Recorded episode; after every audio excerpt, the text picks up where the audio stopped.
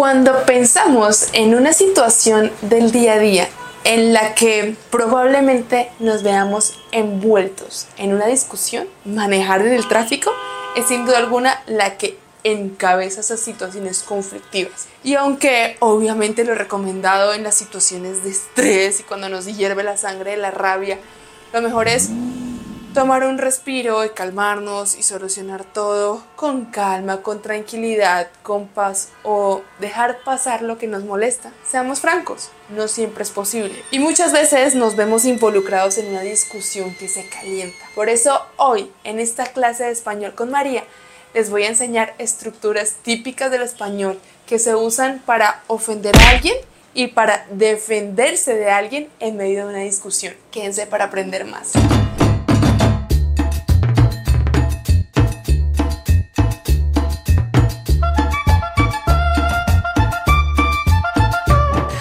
Que yo le enseño mucho a mis estudiantes de español es que el español es un idioma dramático, que las palabras tienen mucho sentimiento y que elegimos cuidadosamente cada adjetivo, cada adverbio para hacer énfasis en diferentes aspectos del mensaje. Y eso es algo hermosísimo del español. Y cuando pensamos en una situación en la que debamos poner drama o que necesitemos poner drama, yo creo que las discusiones están en el top, en la cima del listado de situaciones que merezcan drama en español. Aquí una vez en el canal de YouTube les compartí un video de técnicas para hablar con drama en español. Hoy les voy a compartir técnicas para discutir con drama.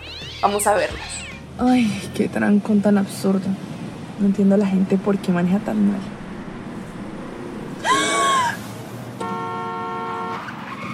¿Qué tal este idiota? ¿Qué tal lo que hizo? Casi me saca de la vía. Ay, ya, vieja escandalosa. Espérese que lo alcance en el semáforo. Y le digo. Oiga, señor, ¿qué le pasa? ¿No ve que casi me saca de la vía? Pudo causar un accidente. Relájese, no la vi. Además, deje de estar pitando atrevida. Si se hubiera quedado en su casa barriendo, no estaría peleando aquí en la calle. No, pues, lo que faltaba. Además de irresponsable y machista, salió ciego el caballero.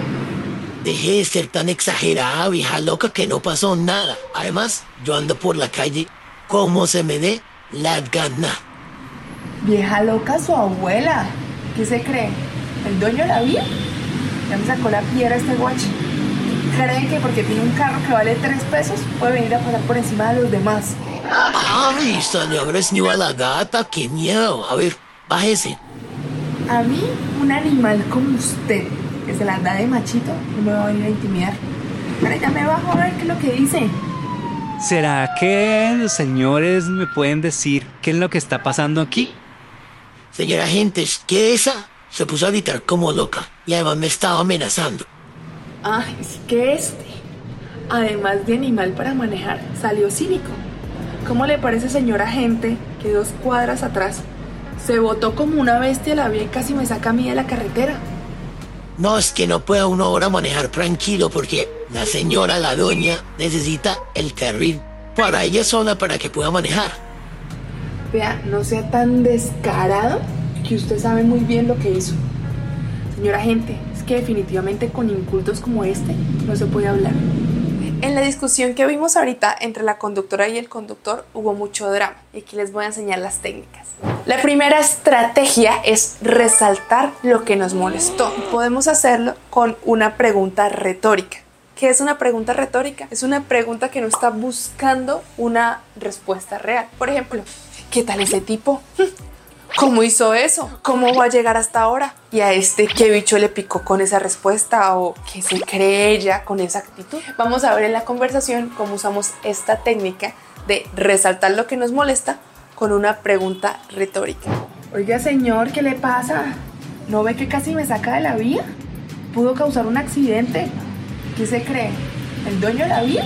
Segunda técnica de drama en una discusión en español, la ironía y el sarcasmo. La usamos mucho para burlarnos ligeramente del otro y la forma más sencilla de hacerlo es exagerar, exagerar la situación. Relájese, no la vi. Además, deje de estar pitando atrevida. Si se hubiera quedado en su casa barriendo, no estaría peleando aquí en la calle. No pues, lo que faltaba. Además de irresponsable y machista, salió ciego el caballero. No es que no pueda uno ahora manejar tranquilo porque la señora, la doña, necesita el carril para ella sola para que pueda manejar. Esta tercera técnica a mí me ofende mucho y consiste en cosificar a una persona o menospreciar. Hay varias formas de hacerla. Una es utilizar adjetivos en diminutivo con un tono despectivo, porque recuerden que una cosa es lo que decimos y otra el tono con el que lo decimos. Muchas veces podemos decir algo que no sea ofensivo en sus palabras, pero el tono sí. Y los diminutivos en español, aunque se usen también de cariño, pueden ser despectivos. Y usar un diminutivo con alguien en un tono despectivo es una ofensa. Vamos a ver el ejemplo en la conversación. A mí, un animal como usted que se las da de machito, no me va a venir a intimidar. Y la otra forma súper ofensiva de cosificar a alguien es utilizar pronombres que se usan para referirse a cosas y animales con una persona, como ese, esa, esta, este, o preferir palabras como tipo en vez de señor o vieja en vez de señora.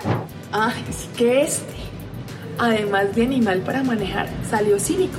Cuarta técnica, poner en evidencia la ignorancia del otro. Resaltamos algo que era evidente al oído, a la vista, para el conocimiento y mostramos que la otra persona no lo conocía, no lo vio o no lo escuchó. ¿No ve que casi me saca de la vía? ¿Pudo causar un accidente? Técnica 5. Seguimos con exagerar, pero aquí haciendo énfasis en lo que no pasó, pero pudo pasar. Y responsabilizamos a la otra persona de una consecuencia hipotética. Vamos a ver en la conversación cómo se puso en práctica esa técnica. ¿Qué tal este idiota? ¿Qué tal lo que hizo? Casi me saca la vía.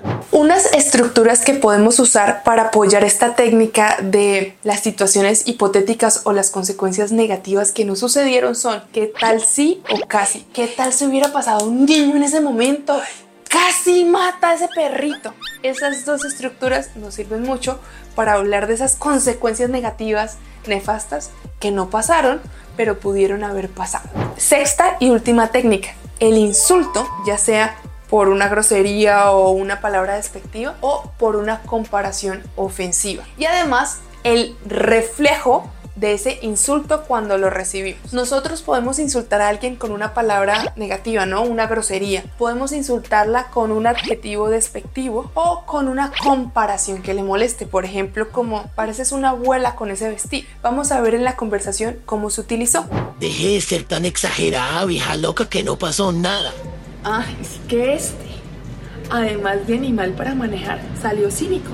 Y la segunda parte de esta técnica, que es el rebote del insulto, es que cuando recibimos un insulto, no dejamos que quede nosotros, sino que se lo pasamos a la persona que nos lo da, pero o a esa persona, o a su mamá, o a su abuela. No sé por qué es tan común pasárselo a la mamá o a la abuela, pero sí es típico que alguien diga, no sé, me dicen boba, boba a su mamá, o ridícula, ridícula a su abuela. Es muy, muy común que eso pase. Vieja loca su abuela. ¿Qué se cree? ¿El dueño de la vía? Ya me sacó la piedra este guacho. Y como les dije, en esta misma técnica del insulto podemos también insultar a alguien sin decirle necesariamente de forma directa el insulto, sino compararlo con algo despectivo. ¿Cómo le parece, señora gente, que dos cuadras atrás se botó como una bestia la vía y casi me saca a mí de la carretera? Guacamayos, esta es la última sección de la clase de español de hoy. En esta sección vamos a ver una tabla con insultos según diferentes categorías y además en tres niveles de gravedad diferente de intensidad del insulto. Antes quiero decirles que esta clase hace parte de nuestro curso para hablar mejor español en el que estudiamos la gramática de forma práctica y también estudiamos estructuras útiles del día a día en el español. Y quienes están inscritos en ese curso, además de tener esta lección, tienen la tabla que van a ver con muchas más categorías de insultos. Y también para nuestros patrocinadores en Patreon hay una versión descargable de esta tabla. Así que nos pueden apoyar en Patreon y recibirla o pueden ir al curso para hablar mejor español y recibir muchísimo más material de estudio. Tenemos aquí una tabla con cuatro situaciones o características típicas por las que insultamos a alguien. Una de las características por las que más solemos insultar a alguien o querer ofender a alguien es por su inteligencia. Entonces tenemos tres niveles, ¿no? Un nivel bajo, un nivel medio y un nivel alto de insulto. Y vamos a tener una extra que es un nivel como elegante, ¿no? Para insultar a alguien elegantemente, con un vocabulario elegante, muy culto de su inteligencia. Entonces, con un nivel de ofensa bajo, obviamente recuerden que siempre el tono es más importante que lo que decimos, pero para insultar a alguien por su inteligencia con un nivel bajo de intensidad tenemos burro y animal. Con un nivel medio tenemos lento y lelo. Con un nivel más alto tenemos estúpido, tonto, imbécil, bobo. Y de forma elegante tenemos cretino. Otra de las características por las que podemos como insultar a alguien es por la locura, de repente porque no entendemos las razones por las que actúa de una forma. Entonces volvemos con nuestra dinámica, nivel de intensidad bajo, medio, alto y elegante. El insulto bajo no, no muy intenso para alguien que está loco es chiflado. Medio, loco o loca. Alto, demente. Y culto, lunático para hablar de la clase, de la educación o de los modales de alguien. Bajo, no, muy, no muy intenso este insulto. Inapropiado, inapropiada, básico, básica o fuera de lugar. Medio, vulgar, grosero, ordinario. Alto sería como inculto, maleducado, bajo o burdo. Y de forma elegante diríamos soez. Otra cuestión por la que podemos insultar a alguien es por la credibilidad de sus palabras o de sus actos. Entonces, de nivel bajo, mentiroso, tramposo, ventajoso o falso.